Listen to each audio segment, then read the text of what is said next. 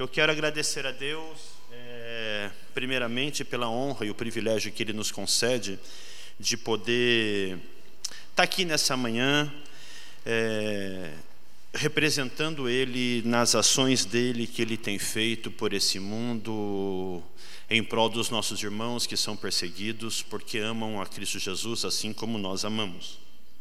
Você pode colocar o PowerPoint para mim aqui atrás?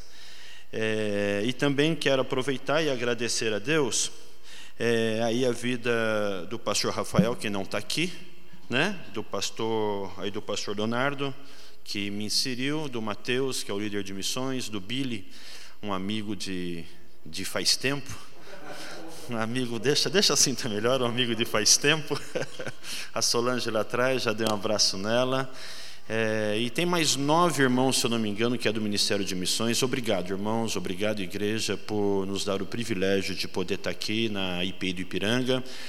Um púlpito, um púlpito famoso no Brasil inteiro por suas ações missionárias, é, não só aqui no Brasil, não só aqui no bairro, como na Vila Carioca é, que eu me lembro quando seminarista dos Jovens da Verdade, a gente fazia um trabalho, os finais de semana eu vinha aqui para Vila Carioca, ali na, ali na congregação naquele tempo, depois passou a se chamar Aleteia por causa da parceria com, com o JV, e eu me lembro no dia que eu estava lá e estava pregando, e aí uma irmãzinha no final do culto falou assim, olha pastor Edilson, o senhor está bem novo, Aí eu sorri e falei assim, irmã, eu não sou Edilson não, mas é, eu me sinto honrado por ser confundido com ele, mas não fala para ele que a irmã me confundiu com ele não, tá?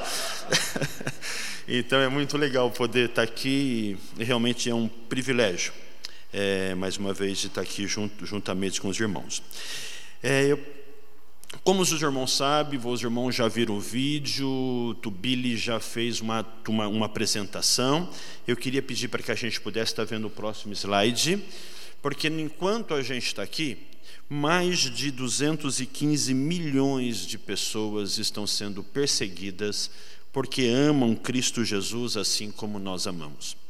Muitos deles são é, o simples fato de, de proclamar o nome de Jesus Cristo são mortas. Então, estamos falando de pessoas que vivem em situações, em regiões onde ser cristão pode custar sua própria vida. E essa igreja sabe um pouco disso que eu estou falando, porque é uma igreja que sempre enviou missionários para o Oriente Médio, para essas regiões é, duras, essas regiões é, fechadas ao, ao, Evangelho, e sempre teve relatos dos, das dificuldades dos nossos irmãos brasileiros que lá estavam para poder evangelizar. Só que Portas Abertas não tem esse trabalho específico da evangelização no, no, no, no, no que diz respeito a enviar missionários do Brasil. Portas Abertas não é uma agência missionária. Portas Abertas é uma missão que há mais de 60 anos, 61 anos, é completa agora no mês de julho, é, trabalha com os irmãos que vivem naquela região tensa aonde há perseguição. Portas Abertas trabalha com os cristãos autóctones, trabalha com os cristãos, com os cristãos locais. É, mas e os refugiados? Nós também não trabalhamos com os refugiados, porque os refugiados saíram da região de conflito, da cidade, do país onde eles vivem. Nós trabalhamos especificamente com quem vive naquele lugar e usando uma expressão aqui é, bem conhecida no Brasil, que vivem naquele lugar e não tem para onde correr. Esse mapa que você tem atrás é um mapa que é reformulado a todo ano, todo ano, nesse exato momento, mais de 60 países estão sendo passados é, é, mensalmente por uma pesquisa, por olhares de irmãos e irmãs que vivem naquela região, que fazem parte da Open Doors Internacional, é, para que todo ano a gente tenha uma atualização dessa lista, desta lista da perseguição. É, no vídeo que nós vimos, está, está, está, desatualizado, ele falou mais de 100 milhões, hoje nós temos essa atualização agora nesse ano de janeiro, mais de 215 milhões. E aí onde você vê na lista em vermelho, a gente está falando da, em lugares onde a perseguição ela é extrema, aonde as leis do país tiram toda a liberdade do, do cristão é, fazendo com que eles possam ser presos, terem serem mortos brutalmente ou até mesmo torturados. A Coreia do Norte, por exemplo, que os irmãos têm acompanhado na televisão, as ações do seu, da, do, do seu líder, há mais de 15 anos consecutivos está na primeiro lugar da lista de classificação de perseguição, por conta de que a perseguição ali é muito extrema. Ali a impressão que se tem é que eles leem pensamentos, porque detectaram, é, é, detectado um cristão, assim que é detectado, ele é preso, é, é escravizado em campos de trabalhos forçados ou mesmo mortos. Na Coreia do Norte existe uma, nós temos aí uma média de 60, 70 mil cristãos que estão presos em campos de trabalho forçados. Isto é bastante duro para a realidade daquele país, é, aonde, aonde quando você se converte, você não pode falar nem mesmo para o seu familiar que você se converteu, porque ele é um que vai te entregar para o governo. Mas louvado seja o nome do Senhor, que mesmo diante dessa perseguição extrema, nós temos na Coreia do Norte mais de 400 mil cristãos que se reúnem de forma underground, que se reúnem no, nos desertos, ou então que vive a sua fé secretamente por conta de que não pode cultuar o nome do, do Senhor Jesus. Há dois anos atrás recebemos aqui no Brasil a irmã Ryu, a irmã Ryu, uma norte-coreana que fugiu do campo de, de, de, de, trabalho forçado, com várias histórias. Uma senhorinha desse tamanhozinho, com seus 65 anos de idade, uma fortaleza. E aí ela vinha aqui no Brasil, andava no Brasil, a gente acompanhava a agenda com ela e a gente falava, Rio, o nome dela não é esse, eu não vou falar mesmo porque eu não saberia soletrar. É, Rio não pode fazer isso. Ela olhava com aquele olharzinho para a gente assim, que a gente ficava até tímido. Porque eu imagino, poxa, lá, lá na Coreia eu enfrentava aqueles guardas, apanhando deles o tempo inteiro. É você, esse pastorzinho aí, que vai falar para mim que eu posso e que eu não posso fazer? Não, Rio, mas não pode fazer isso aqui no Brasil, tal, por conta da própria segurança dela. E ela dizia que essa Rio foi a primeira cristã que implantou um campo, é, uma igreja dentro de um campo de trabalho forçado. Porque quando ela foi presa e a história dela se converteu, porque o marido dela era cristão e ela não sabia, aí ele foi preso e ela soube que foi preso porque era cristão, e a hora que ela foi, chamaram ela para ela para ir lá na cadeia para visitá-lo, a hora que ela olhou para ele, ele estava irreconhecível. E ela olhou para ele e falou assim: se o meu marido, por amor a esse Jesus Cristo que ele prega, está desse jeito morto, então vale muito a pena ser cristã. A partir então daí ela tornou-se uma cristã, porque ela viu o sacrifício do marido e morrer num campo de trabalho prisional por conta pelo seu amor a Jesus Cristo. E aí ela na cadeia, ela foi presa também por dez vezes durante cinco anos é, é, ela ficou durante dez, durante cinco anos ela foi presa durante dez vezes porque ela fugia todas as vezes. Ela subornava os guardas com comida, com fumo que, que o pessoal plantava, tinha que fazer. Ela pegava e conseguia fugir, arrumava o jeitinho dela. É, e aí ela conta que ela dizia para Deus: Deus, eu preciso de uma igreja, eu preciso louvar, eu não aguento, eu preciso gritar, cantar, falar o nome de Jesus, eu preciso de uma igreja aqui, Jesus. Me dá uma oportunidade. Aí Deus falou para ela assim: ah, vai no banheiro. Como no banheiro? Banheiro é sujo, é fedido, é nojento, ninguém quer entrar lá dentro. Está vendo? Nem os guardas. Então lá você pode entrar e ela começou então a se reunir com os irmãos dentro do banheiro para louvar o nome do Senhor. E ela disse aqui no Brasil para a gente que ela, que ela orava para chover, daquelas chuvas de sair, de sair raio barulhenta, porque hora que, eles, que ela podia sair na chuva, andar na chuva e louvar a Deus. Porque audivelmente ela podia cantar a Deus, porque os guardas se recolhiam e por causa do barulho dos trovões não ouviam ela cantando, louvando ao Senhor, então ela não recebia as sanções por estar louvando o nome do Senhor. Isso é viver na Coreia debaixo dessa, dessa situação de perseguição. A gente tem aí é, a cor roxa, que é uma perseguição, são os dez, os dez vermelhos são, são os dez primeiro países, o, o, o top ten da perseguição, depois temos mais dez, que é a cor roxa, que é perseguição muito severa, é, a, não é uma lei determinante do, do país, mas a religião predominante no país não permite que outra fé exista. Por exemplo, aí a gente tem fortemente, vocês podem observar, a grande concentração ali na região, na região do Oriente Médio, que missiologicamente nós conhecemos aí pela janela 10,40. E em amarelo a gente tem a perseguição alta, aonde a, a, a, prática religiosa, a prática cristã é permitida, mas você sofre sanções e perseguições por aquelas pessoas que vivem é, naquele, na, naquele país mais de 215 milhões de pessoas, meus irmãos. No próximo slide, significa dizer que viver no Brasil é um privilégio. Viver no Brasil é, ter, é, é, viver, eu diria, até mais do que um privilégio. Eu diria que viver no Brasil é viver um milagre. Quem disse isso para mim e ouvi pela primeira vez foi a Sara. Sara, uma pastora do Irã, que esteve no Brasil ano passado, dando testemunhos é, sobre a vida, sobre a perseguição religiosa no Irã. E a gente estava numa igreja lá no Rio de Janeiro, e aí um jovem do Irã mandou uma mensagem para Sara dizendo: Sara, porque ela estava tirando fotos, gravando vídeos dos louvores, as igrejas no Brasil cheias, e a, a pergunta do jovem foi: Sara, por que é que Deus ama os brasileiros e não ama nós iranianos? Que pergunta, irmãos.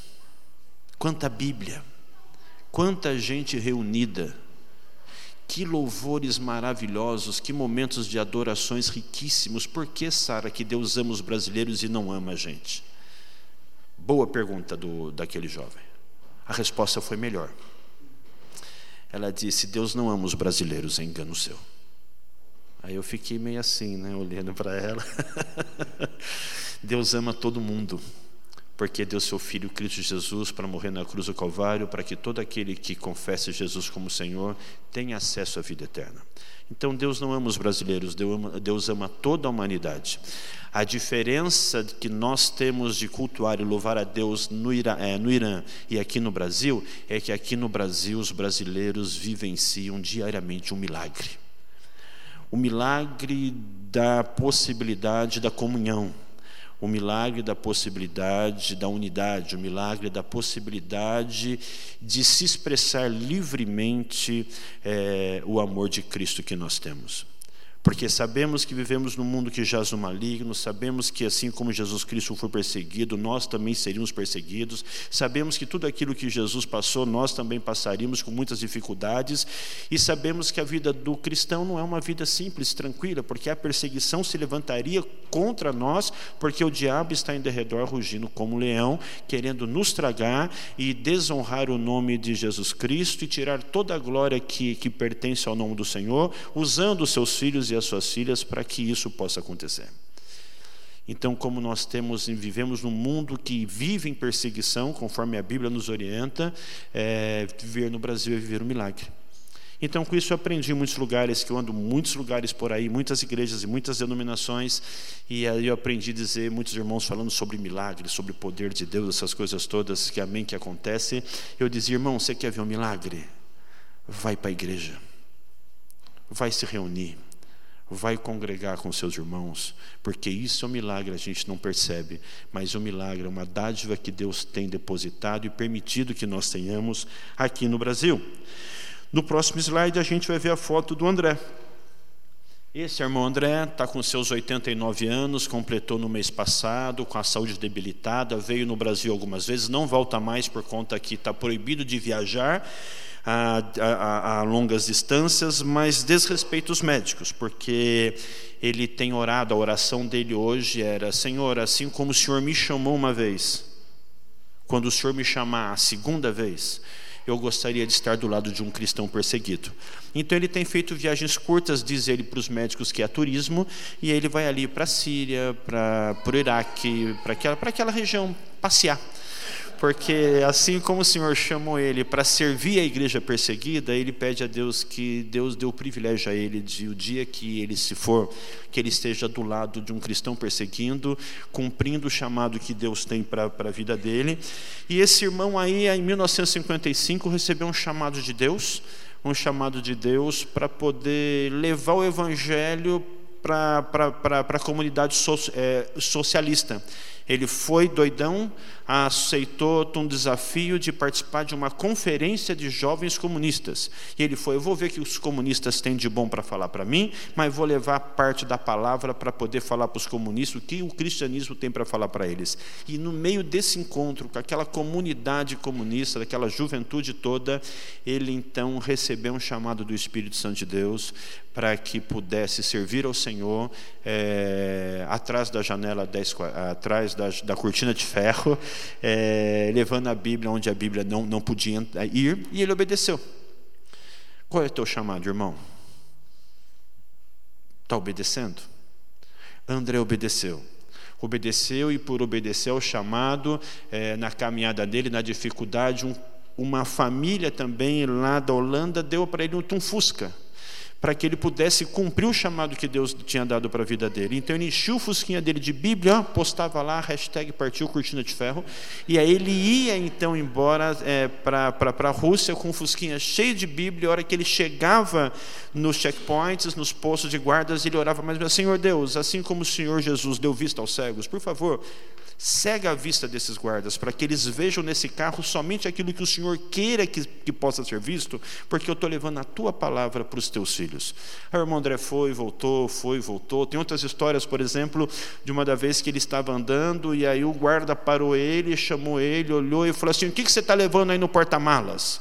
Ele, como homem de Deus, e assim como nós, homens e mulheres de Deus que somos, não mentimos, ele disse assim: Eu estou levando Bíblias. Aí o policial olhou para ele, deu risada e falou: Tu é brincalhão mesmo, né? Pode ir embora. E aí ele foi embora, voltou e. E assim que o André, mais 60 anos, de uma forma muito singela, muito simples, executava os chamados de Deus para a vida dele.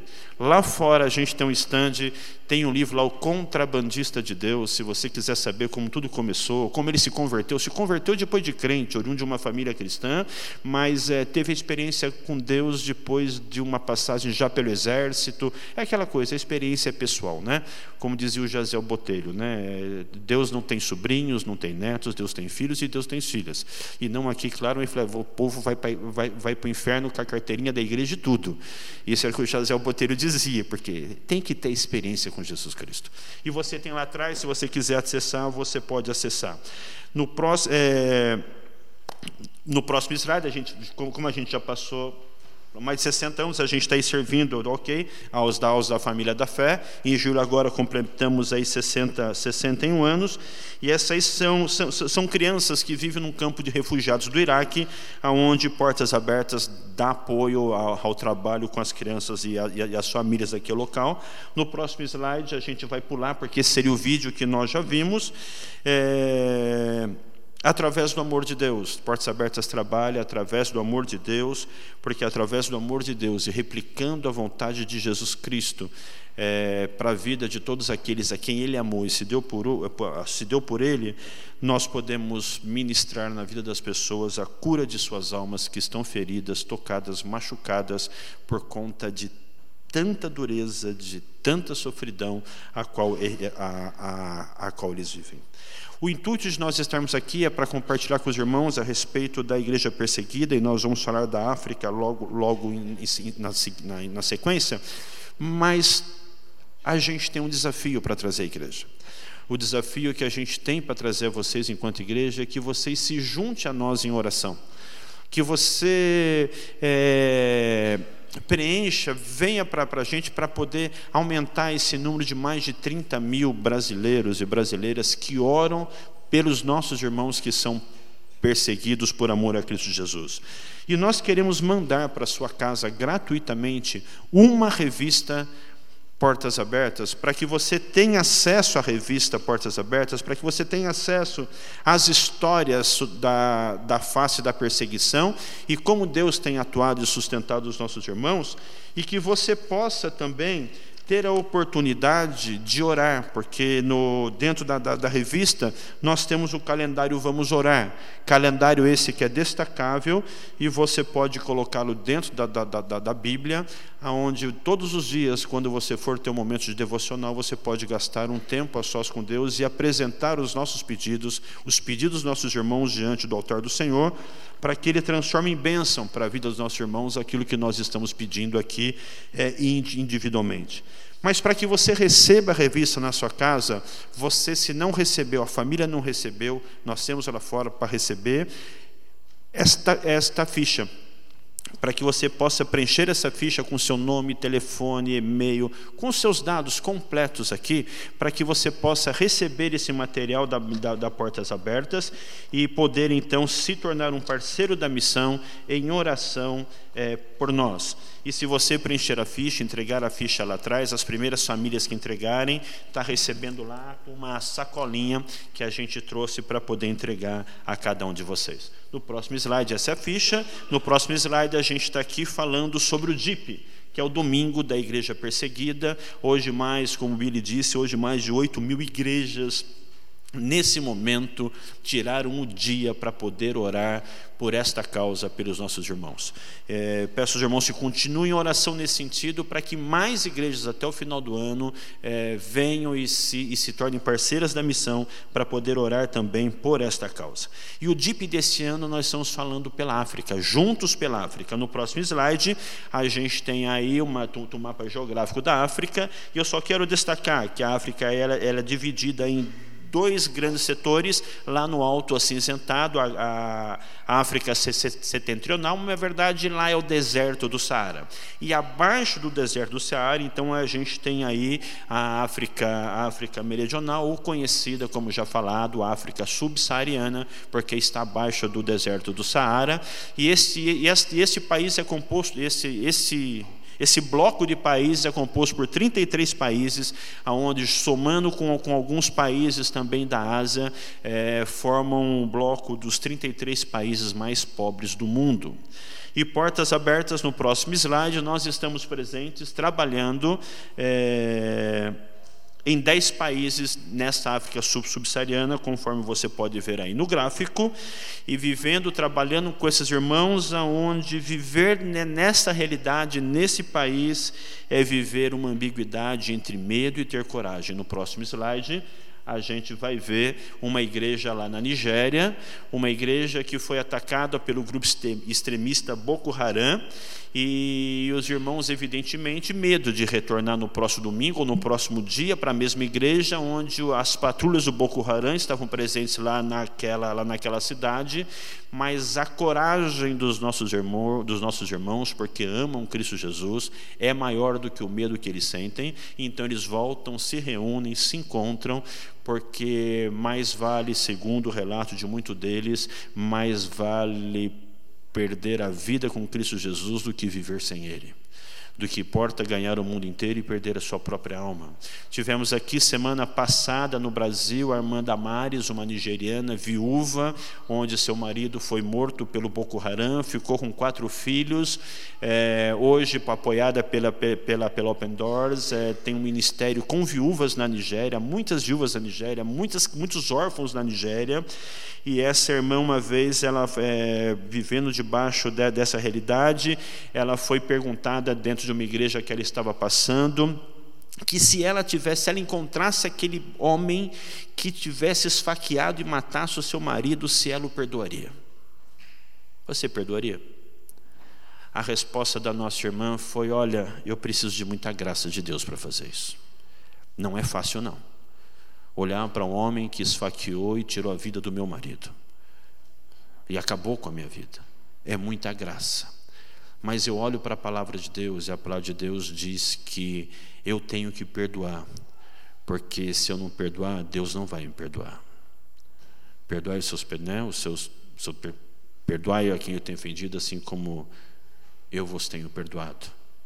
E ela disse que se a Bíblia diz que eu tenho que perdoar, quem sou eu para me dar o direito de pensar o contrário? Ó, oh, que coisa maravilhosa. Alguém que lê a Bíblia e não fica fazendo reflexões e querendo entendimentos. Lê a Bíblia, a Bíblia diz que Deus mandou, e se Deus mandou é porque Ele sabe o que Ele tem para cada um de nós. E aí está nossa irmã Damares, que voltou, está bem lá, tivemos notícias dela ontem, que ela chegou, está tá descansando, e não só vive debaixo de perseguição, convive com, com câncer. Falou, uau. Eu falei, a gente usou um termo uma vez com ela aqui, puxa, a irmã ela está lutando com câncer. Ela falou assim, não, não estou lutando com câncer, não, eu luto contra o diabo. Eu estou convivendo com câncer para a glória e honra do Senhor, Ele sabe todas as coisas. Eu continuo firme e forte fazendo o que Ele mandou eu fazer. Então a gente está aí vivendo debaixo dessa dinâmica. No próximo slide, eu queria te convidar para que a gente pudesse ler juntos o livro de Atos, capítulo 4, versículo 31. Atos, capítulo 4, versículo 2, 31 não. Atos capítulo 4, versículo 2, está aí no telão, a gente pode ler juntos? Ou vocês preferem abrir as suas Bíblias e lerem na palavra? Podemos ler aqui? É a mesma coisa? Eu faço essa pergunta que uma vez minha irmã me chamou a atenção. O senhor não abriu a Bíblia? Eu falei, ah, tá bom. Vamos ler então, irmãos? Bíblia aberta. Amém? Texto no telão. Eles estavam muito perturbados porque os apóstolos estavam ensinando o povo e proclamando em Jesus a ressurreição dos mortos. No próximo slide, a gente tem o versículo 29 que diz: é uma oração. Agora, Senhor, consideras as ameaças deles e capacita os teus servos para anunciarem a tua palavra corajosamente. Se a gente voltar para o versículo 2, irmã, vocês vão ver que esse texto, Atos capítulo 4, está falando sobre uma situação de perseguição, aonde Pedro estava reunido com o grupo e estava falando sobre a ressurreição dos mortos. Que papo legal que o Pedro tinha, né? Vamos sentar, gente, vamos falar sobre, sobre a ressurreição dos mortos agora. Mas se a gente parar e pensar, é o que a gente faz todos os dias, não é verdade?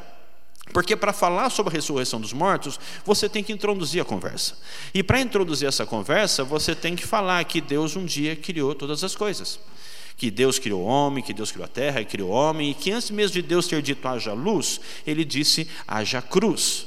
Então você começa então a discorrer sobre o plano de Deus para a humanidade, sobre tudo o que ele fez, vai chegar a culminar em Cristo Jesus, que morreu para que todo mundo que confessar seu nome tenha a vida eterna, e aquele que estiver em Jesus Cristo, que morrer em Jesus Cristo, no dia do Senhor terão seus corpos ressurretos. E nós que estamos aqui, porque falou para eu falar até Jesus voltar, vamos ver se dá certo ele vir hoje. E nós que estamos aqui vivos, seremos, levamos assuntos ao seremos levados ao céu, e os nossos corpos corpos corruptíveis serão transformados com corpos incorruptíveis, para podermos então ver a glória do Senhor, a face do Deus Pai, assim como Ele é. É, é isso que nós fazemos todos os dias, porque isso é um processo de evangelização. E nós que fomos chamados é pelo Senhor, conforme Romanos 8, 29, que diz para a gente, Romanos 8, 29, que diz para a gente, que Deus nos predestinou, o seu povo, para ser conforme a imagem do seu Filho, o propósito de Deus para nós é nos tornar a imagem de Cristo Jesus, então nós não temos outra coisa a fazer a ser igual a Cristo. Porque Deus nos predestinou para isso, para nem Cristo Jesus, nos, no nosso dia a dia, no nosso caminhar, no nosso andar, ser igual a Jesus Cristo. E ser igual a Jesus Cristo, irmãos, não precisa morrer numa cruz do Calvário, não, porque Ele já fez isso por, por, por nós e seu sacrifício foi único e suficiente. Mas ser, ser, ser é, ser igual a Jesus é, é, estar na cumplicidade dele da, daquela cruz. E aí se negar, morrer para nós mesmos, deixar de fazer aquilo que nós queremos fazer e fazer aquilo que Deus mandou. E aí tem outro texto em Romanos que tem outro texto Romanos, não, tem outro texto que diz assim: se vivemos, vivemos para Jesus; se morremos, morremos para Jesus. Ora, pois, se vivemos ou se morremos, morremos para Jesus. Logo, não temos outra coisa a fazer a não ser viver intensamente a vida plena e abundante que, Jesus, que Deus tem em Cristo Jesus para cada um de nós. E aí, esses irmãos do texto de, de, Atos, capítulo 4, eles estavam fazendo exatamente o que nós fazemos aqui. Quem aqui conhece uma pessoa que não é crente? Ué, é, olha, tem gente que não conhece gente crente. Que bom, irmão. Isso é uma boa experiência, não conhecer gente que não é crente, né? É já vive num pedacinho do céu.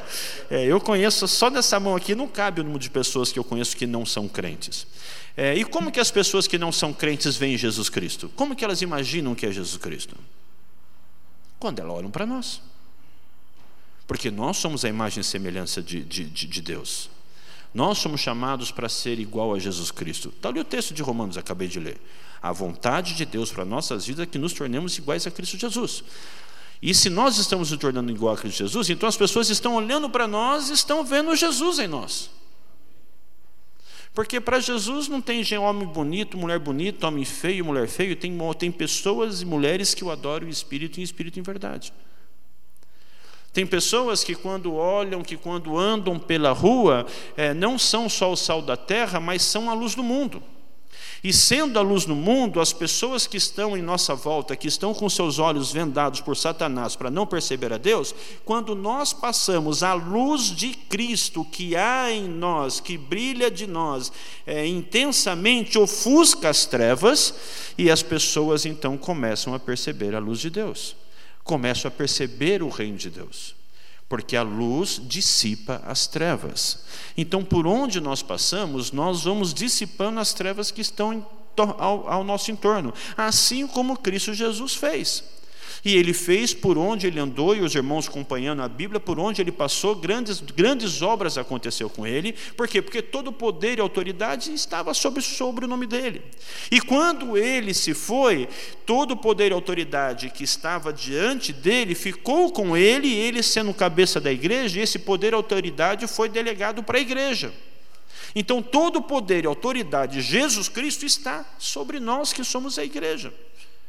É isso que a Bíblia nos ensina e é isso que Pedro estava tá, falando e vivenciando. A diferença de Pedro para a gente são só ir perto de mais ou menos dois mil anos. Mas é o mesmo Cristo e a mesma fé, é a mesma experiência, porque Deus é o mesmo Deus de ontem, o mesmo Deus de hoje, o mesmo Deus de, de, de eterno. Então, todo o poder e autoridade, tudo que aconteceu naquela época é para acontecer também nos dias de hoje. E, e e esse texto está dizendo que eles estavam falando sobre a ressurreição dos mortos, eles estavam evangelizando, eles estavam falando de Jesus Cristo, com as suas vidas e também explicando para as pessoas como é que se dava esse se aproximar do Cristo Jesus, esse discipulado, essa vida plena, essa vida de comunhão, de família, como que acontecia tudo isso. E aí eles foram presos, foram perseguidos. Presos por quê? Porque estavam falando de Jesus. E foram perseguidos por quê? Porque estavam falando de Jesus. E aqui não estou falando de bullying, não, tá, irmãos? Eles foram presos mesmo. E olha que interessante, quando o texto de, de, de, Atos, capítulo 4, diz que quando eles foram presos, mais de 5 mil pessoas se converteram a Cristo Jesus. Olha que legal. Por quê? Por causa do discurso de Pedro? Não, claro que não. Por causa do poder do Espírito Santo que estava sobre a vida dele. E diz também que havia ali um homem de mais de 40 anos que estava enfermo. E foi curado por quê? Porque eles ungiram, aquela coisa toda? Claro que não. Foram curados por causa do poder do Espírito Santo de Deus que estava sobre a vida deles. O poder do Espírito Santo é o mesmo poder de Jesus Cristo. Todo poder e autoridade está é, é, sobre Jesus Cristo e foi delegado sobre a igreja. O Espírito Santo de Jesus Cristo é o mesmo. E quando nós recebemos Jesus Cristo como Senhor nas nossas vidas, o que aconteceu? Fomos ser, começa com C e termina com lados. Como nós recebemos Jesus como Senhor nas nossas vidas, nós somos o que? Ser selados pelo Espírito Santo de Deus da promessa. E ao sermos selados pelo Espírito Santo de Deus da promessa, o mesmo que fazemos uma correlação com o texto de Atos, capítulo 1, versículo 8, quando a palavra de Deus diz: Eis que, eis que desceu sobre vós o poder do Espírito Santo de Deus. Então, o poder do Espírito Santo de Deus desceu sobre a igreja de Jesus Cristo quando a igreja de Jesus Cristo confessou Jesus Cristo como Senhor. Fomos selados, separados, no poder do Espírito Santo de Deus. E agora, para que o poder do Espírito Santo de Deus? Para serem testemunhas. Então, mais uma vez, a gente puxa aqui que no propósito de Deus para nossas vidas é que no poder do Espírito Santo de Deus nós consigamos morrer, para que Cristo Jesus possa nascer em nós e cada dia mais e mais nos tornarmos cristãos mais parecidos com Jesus Cristo e fazendo tudo aquilo que Jesus Cristo quer que nós façamos.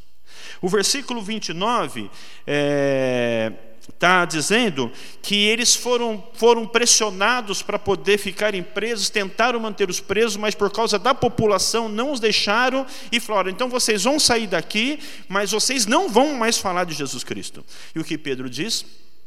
Ah, Nina, Nina, não, sai fora violão. Como que eu não vou falar de Jesus Cristo? Jesus Cristo é a razão do meu viver. Se não é Cristo, eu não tenho vida. Se não é Cristo, eu contemplo a morte. Se não tenho Cristo, eu não consigo enxergar porque eu estou cego. Jesus Cristo é a razão do meu viver. Você tem um poder da chave aí.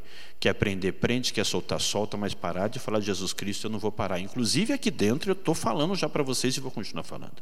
Resolver o melhor por uma ação política, soltá-los. E assim que soltaram, olha o papel da igreja, que coisa maravilhosa. Vem com a gente, vamos orar junto, irmãos. A igreja abraçou Pedro, abraçou os discípulos ali, e a oração deles foi o que diz o versículo 29. Vamos orar comigo? Agora.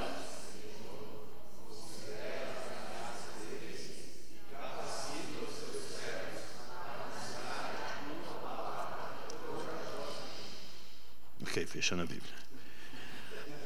Irmãos, esta oração é real. E às vezes eu tenho orado, Senhor, considera ameaças dos nossos irmãos. Qual tem sido, Senhor, a ameaça do, do meu irmão para que no trabalho ele não fale de Jesus Cristo para o patrão dele, para os colegas de serviço? Qual tem sido, Senhor, a, a, as ameaças dos meus irmãos que no condomínio onde eles moram, dos vizinhos que eles conhecem, eles não falem do amor de Jesus Cristo? Qual tem sido a ameaça dos meus irmãos que na universidade não falam para os seus colegas universitários sobre, sobre Jesus Cristo? No colégio, na rua, enfim. Em público. Qual tem sido a ameaça dos nossos irmãos? Considera, Senhor, a ameaça dos nossos irmãos. E capacita-os e essa capacidade não é uma capacidade externa, né? uma capacidade, uma sabedoria vem de Deus, né? mas não é essa que estou falando. É a capacidade, eu tenho entendido nesse texto, dos nossos irmãos ficarem sensíveis à ação do Espírito Santo de Deus e ouvir a voz do Espírito Santo de Deus e o que o Espírito Santo de Deus diz que nós temos que fazer. Porque ouvir o Espírito Santo de Deus é a mesma coisa que ouvir Jesus. Ouvir o Espírito Santo de Deus é a mesma coisa que ouvir o próprio Deus, porque estamos falando da comunhão da Trindade, estamos falando da mesma pessoa. Senhor, considera as dificuldades dos nossos irmãos, entendimento e capacidade de, de, de, de, as suas ameaças, de não compartilhar, e capacita para que eles possam anunciar a tua palavra corajosamente corajosamente. Rapidinho, um outro exemplo pessoal, Mateus, que o Billy conhece. Mateus é skatista, tal. Hoje eu não ando mais de skate, só de longboard, mas é, quando ele vem, ele me desafia.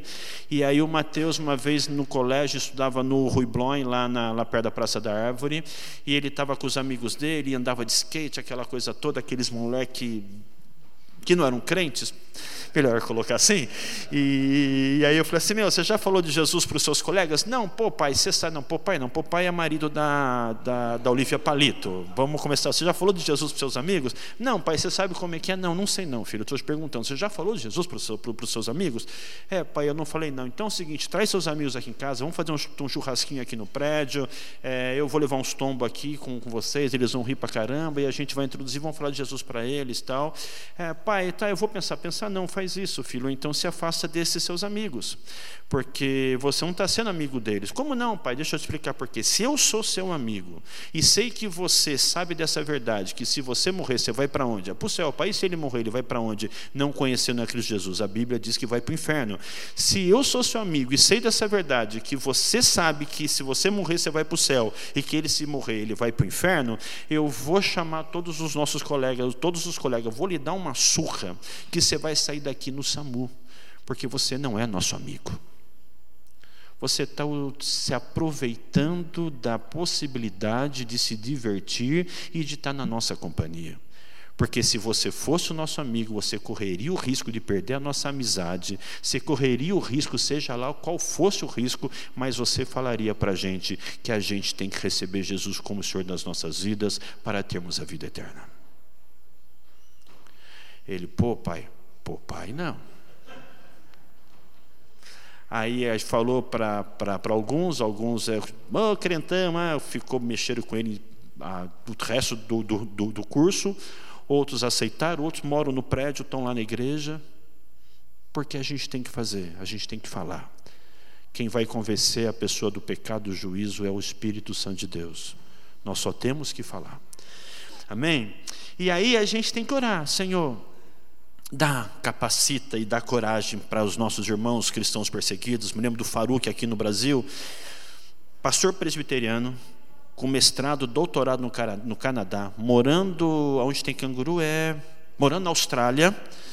E lá na Austrália ele era iraquiano, Deus falou, Faruque, volta para o Iraque. Faruque, então, obedeceu e voltou para o Iraque, está lá numa igreja com mais de mil pessoas no Iraque, em Bagdá, com um trabalho social com crianças, atende mais de 400 crianças numa creche anexa à igreja.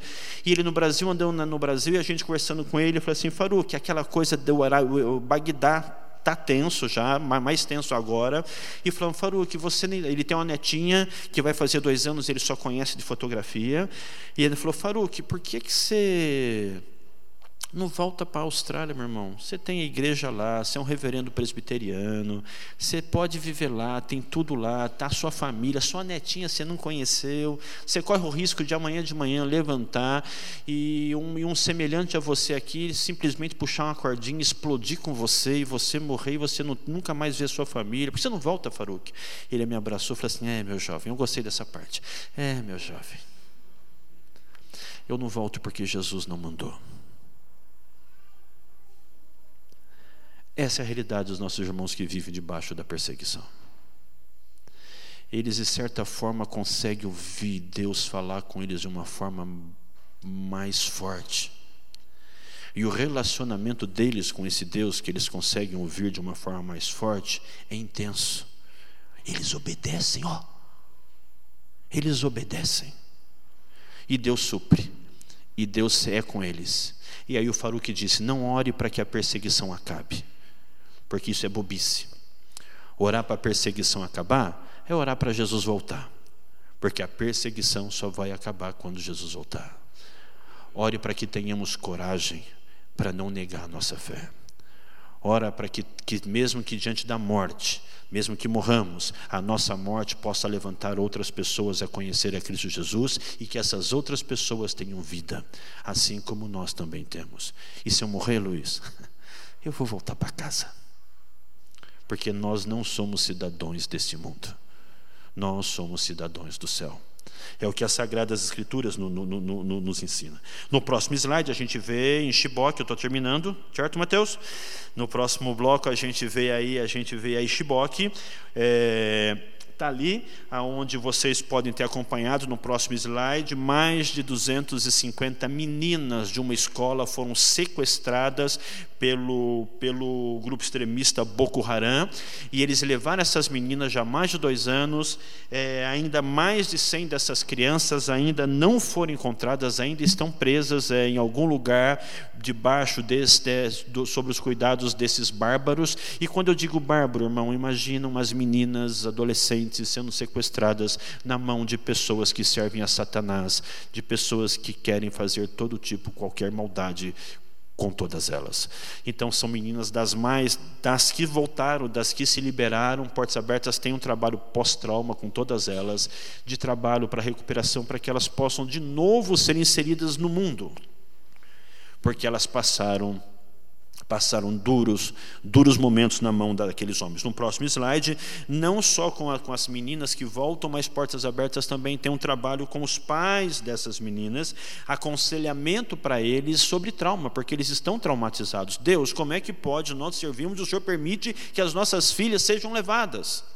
Então, Portas Abertas no Mundo tem um trabalho junto a esses pais, de trabalhar com eles, trabalhar o conceito do perdão a eles, que eles têm que perdoar estes homens, e não só perdoar esses homens, mas no amor de Deus, no amor de Cristo, orar para que esses homens conheçam Jesus Cristo.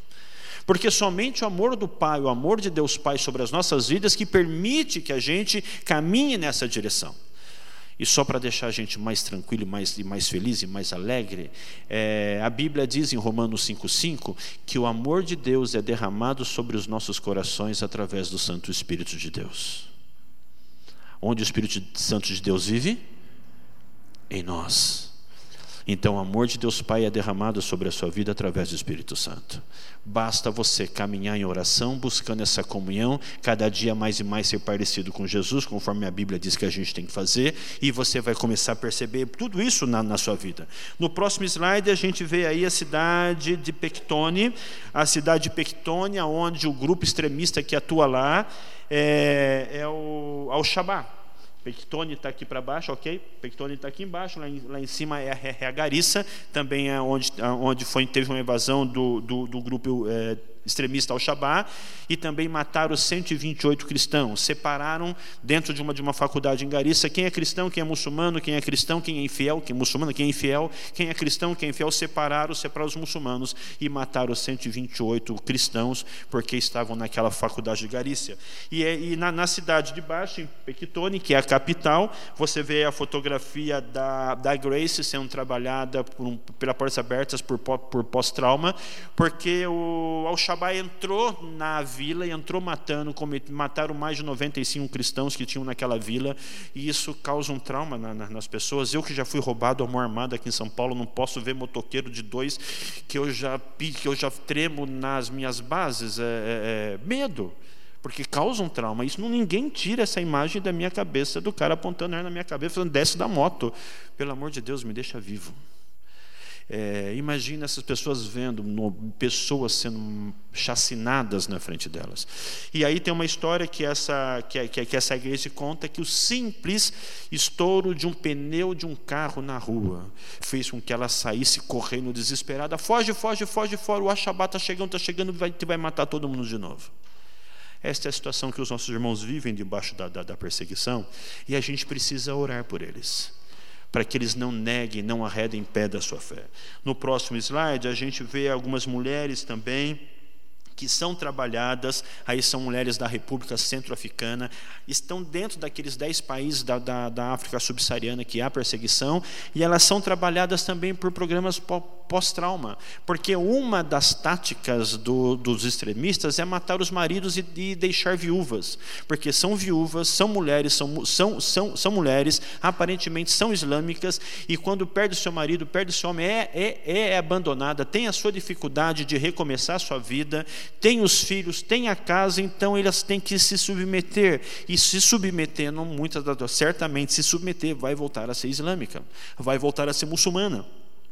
Então essas mulheres vão, elas se juntam e elas se encontram, e aí todas elas estão com uma, com uma pulseirinha dessa daqui na, na, nas suas mãos, e essa pulseirinha que elas estão nas suas mãos, eu estou na minha, mas é da minha filha Larissa, nem peça Billy, é, essas pulseirinhas que estão aqui, que elas nas suas mãos, na verdade ela vai dizendo e contando aqui o Salmo 23 que são trabalhadas com elas, então com a pulseirinha, elas vão tendo o salmo na sua mente todos os dias, olhando e vão podendo compartilhando viúva com viúva, como é que a gente tem que se fortalecer na palavra de Deus, porque Jesus é o nosso pastor, ele cuida de nós tremendamente e ele nos protege. No próximo slide, a gente vê aí a Mari. A Mari, uma irmã também que passou pelo sofrimento, o sofrimento de perder os seus filhos por conta do grupo extremista, por causa da, da perseguição e ela e a Mari, ela louva a Deus, ela louva a Deus porque ela vê um Deus, ela olha um Deus e serve um Deus que conhece a dor da morte de um filho. Então Mari, ela se apega a Deus porque ela sabe Deus também perdeu seu filho.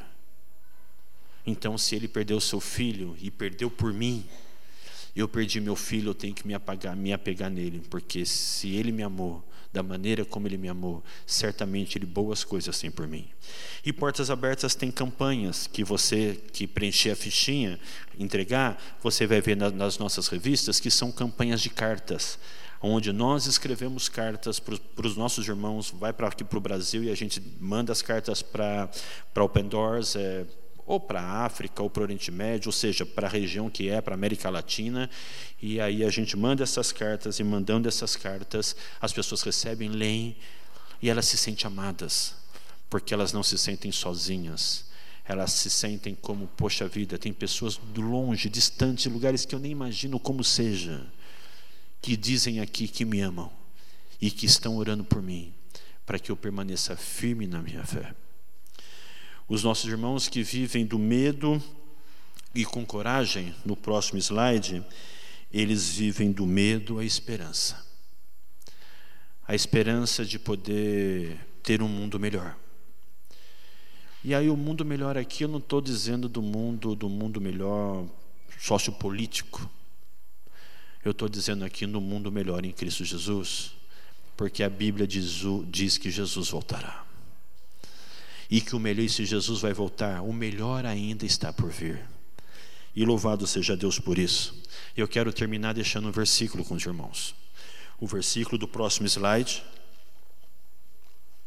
que está em Romanos capítulo 12, versículo 12, que diz: Vamos ler?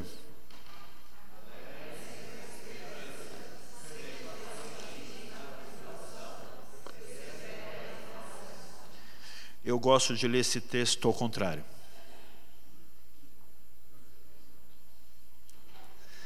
Perseverem na oração. Irmãos, perseverem na oração. Irmãs, perseverem na oração. Igreja, pelo amor de Deus, perseverem na oração. Porque se vocês perseverarem na oração, seja qual tribulação vier, e ela vai vir, você vai ter paciência de esperar ela passar. Porque a nossa esperança é que o Senhor vai enxugar toda lágrima.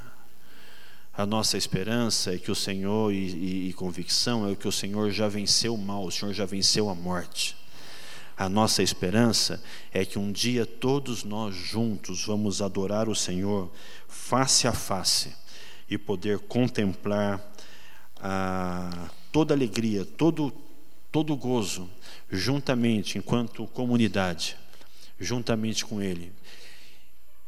Fique firme, permaneça em oração, orem por nós, para que através da sua vida, a vida do Senhor seja glorificado e através da sua vida e do seu testemunho se tornando homens e mulheres mais parecidos com Jesus, muitas pessoas vejam a luz de Cristo em você e se achegue também à casa do Pai. Que Deus os abençoe.